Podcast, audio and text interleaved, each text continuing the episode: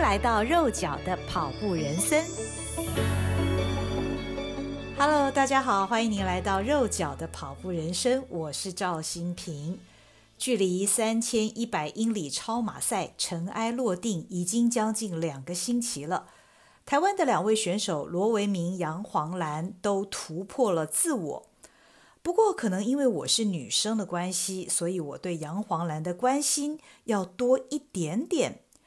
尤其是看他最后距离完赛只差一百英里，心里实在觉得很可惜，也心疼这样的一位努力的选手，整整奋战了五十二天，最终还是无法达成完赛的目标。所以，当五十二天的漫长比赛一结束，我就请他为肉脚的跑步人生录下最想跟自己说的一段话。他是怎么说的呢？我想跟自己说，我已经每天尽力让自己做到最好，剩下的就交给老天。因为毕竟不小心跌倒，多少有一点遗憾，但是老天也让我学习到。要怎么样应变突发的状况，以及对自己做更多的准备，才能够在赛事里有足够的能力。杨黄兰在二零二零年的希腊超马赛就已经写下亚洲女子四千公里的纪录，然而这一次的三千一百英里，相当于四千九百八十九公里，难度可以说是又胜一筹。赛前我对她是抱以厚望，因为她是如此自信又有天赋。这次他本来每一天都跑得稳稳的，直到赛程第四十九天，我发现他的当日达成公里数只有五十七点四公里，跟原先他每天至少都跑到九十公里以上，骤降许多。而且我也观察到他的 FB 当时有好几天没有更新了。心里就觉得不太妙，所以我发讯息问他到底是怎么回事。原来就在前一天，当众人在庆祝罗维明大哥完赛时，意外发生了。我们来听杨黄兰亲口描述当时到底发生了什么事。那天是因为罗维明大哥完赛，那先生引领我走另外一个小道，但是。没想到那个台阶很暗，加上身体有点疲累，不小心跌倒，那右膝有一点擦伤。当天还需要再跑三个小时左右，那又有目标的压力，所以还是继续跑。因为左脚稍微有多使用到一点力气，所以在隔天的时候。明显的发现左脚的疲累，左脚膝盖后方的肌肉疲乏，那有一点软脚的情形。那当我发现有这样的情况，心里难免有一点紧张。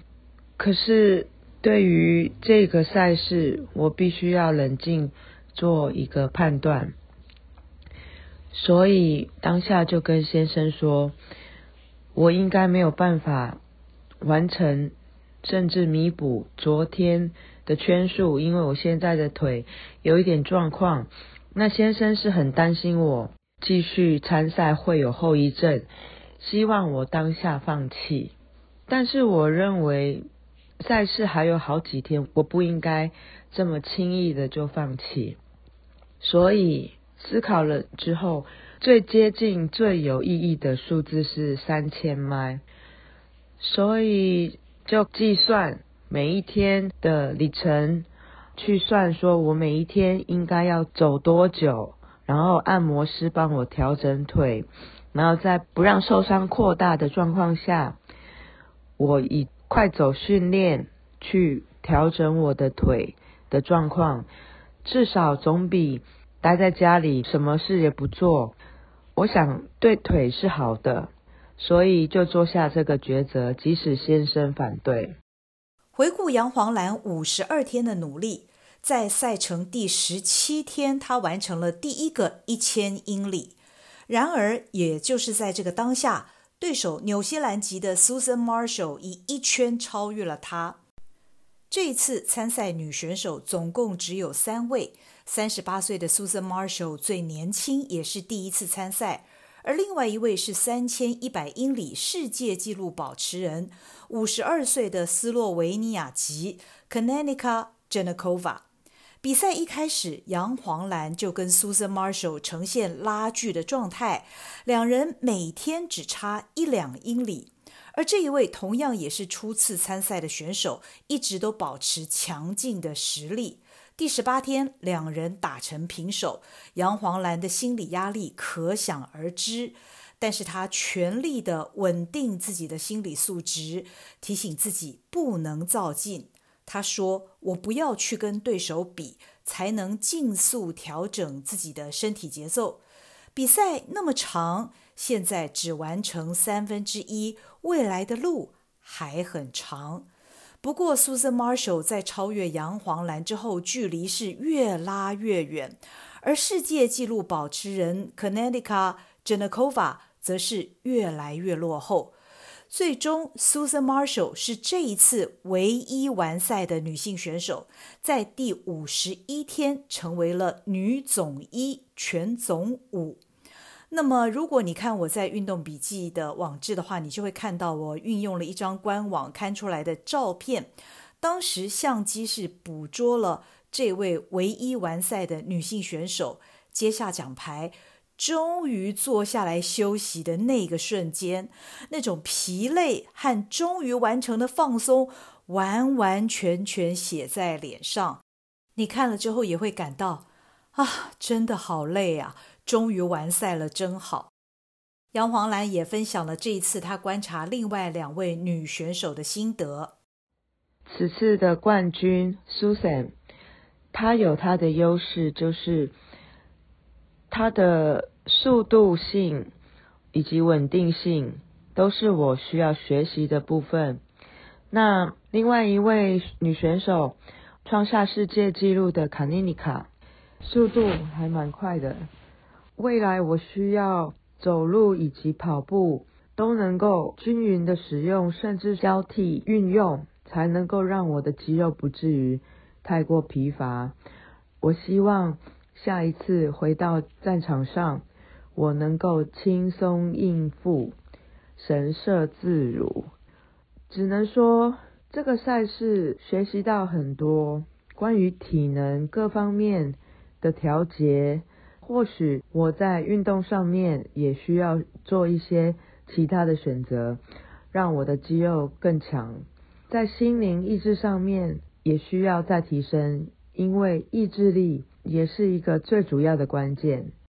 虽然杨黄兰初次尝试三千一百英里赛事没有完赛，但是她大幅刷新自己和亚洲女子纪录，仍然不容小觑。二零二零年时，她的亚洲女子纪录两千英里，当时是花了三十八天二十二小时五十九分十一秒完成的。那么这一次呢，她则是花了三十三天两小时四十三分五十秒，大大推进了五天又二十小时十五分二十一秒。此外，在赛事的第四十二天，她以四十一天六小时三十三分五十七秒完成了四千公里，也大幅刷新他在二零二零年的五十七天二十三小时十二分五十六秒的四千公里记录。如此大幅度的一个刷新自己的记录呢，可以说真的是一件非常了不起的事情。虽然这次他没有完赛，可是我觉得他这个大幅刷新自己。以及亚洲女子的记录呢，都值得大家好好的记上一笔。那么，当跑到第四千零六十公里的时候，杨黄兰说：“到目前为止，在我的比赛中，曾经在希腊跑了六十天，四千零五十八公里，我已经更新了比赛的最长距离。所以，从现在开始，我将跑自己从未经历过的距离。比赛还在继续。”感谢大家的支持，只可惜他在发表了这段谈话之后呢，五天以后他就发生了跌倒的意外。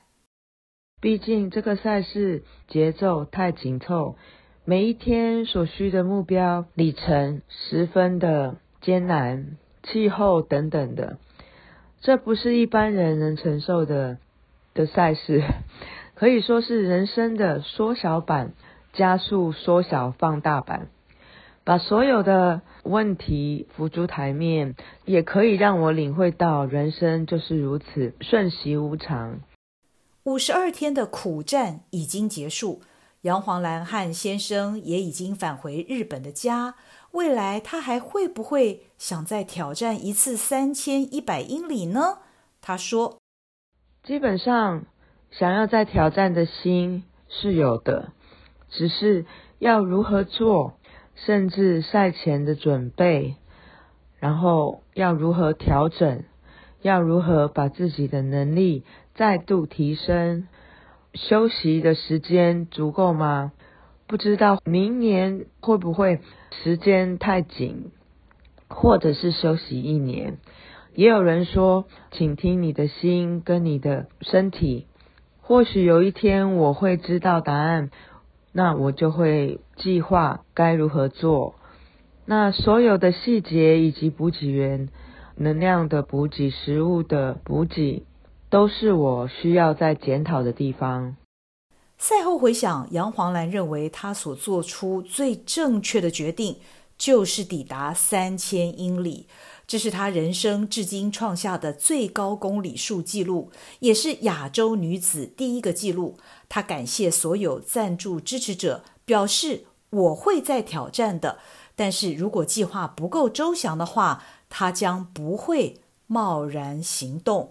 我们再来听杨黄兰对于她未来参赛的计划。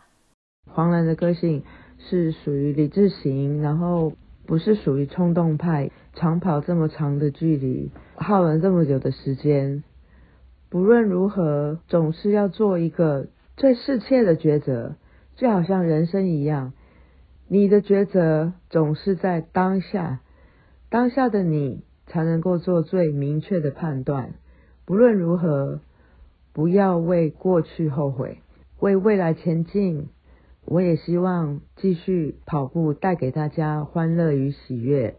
如果能够带给大家正向与幸福感，才是黄兰比赛的最大意义。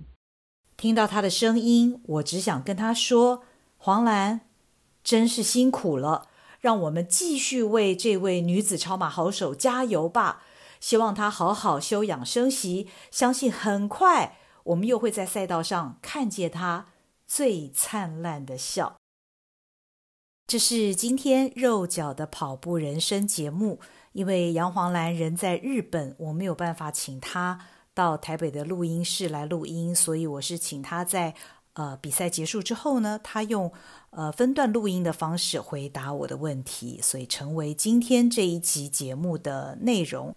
在这一集节目的最后呢，我要来念几段听众在 Apple Podcast 上面的留言。首先是呃名字，这应该是念 Krikripia 是吗？K R I K R I P I A 的这位跑者，他是说呢，谢谢新平邀请国风教练两次，听国风教练谈跑步，每一次都收获满满。谢谢 Krikripia 的留言，呃，我自己也很喜欢我访问国峰教练的这两集，呃，包括他如何得到武林秘籍，还有他跟罗曼诺夫博士。交往的一些故事，我自己都觉得还蛮好听的。谢谢你的留言。另外还有一则留言呢，这个名字应该是叫做 Yoopko 是吗？Y O O P K O 的这位听众，那么他只留了三个字，说很好听。谢谢你，这是一个很棒的鼓励哦。只要大家说很好听，我就觉得我很有动力再继续把节目做得更好。那么还有一位听众呢，他的呃署名是叮咚咚啊，D I N G D O N D O N，他是说很棒，优质节目惊叹号。好，那也非常谢谢这位听众叮咚咚，谢谢大家的留言。那也欢迎呃，所有的听众在听完之后呢，你可以留下你的评论跟呃，你要给我几星哦，因为其实我看到你们的鼓励，我都会再充满动力，继续的做好这个节目。以上就是今天的节目内容，谢谢大家的收听，我们下回再会，记得锁定肉脚的跑步人生哦，我们下回见，拜拜。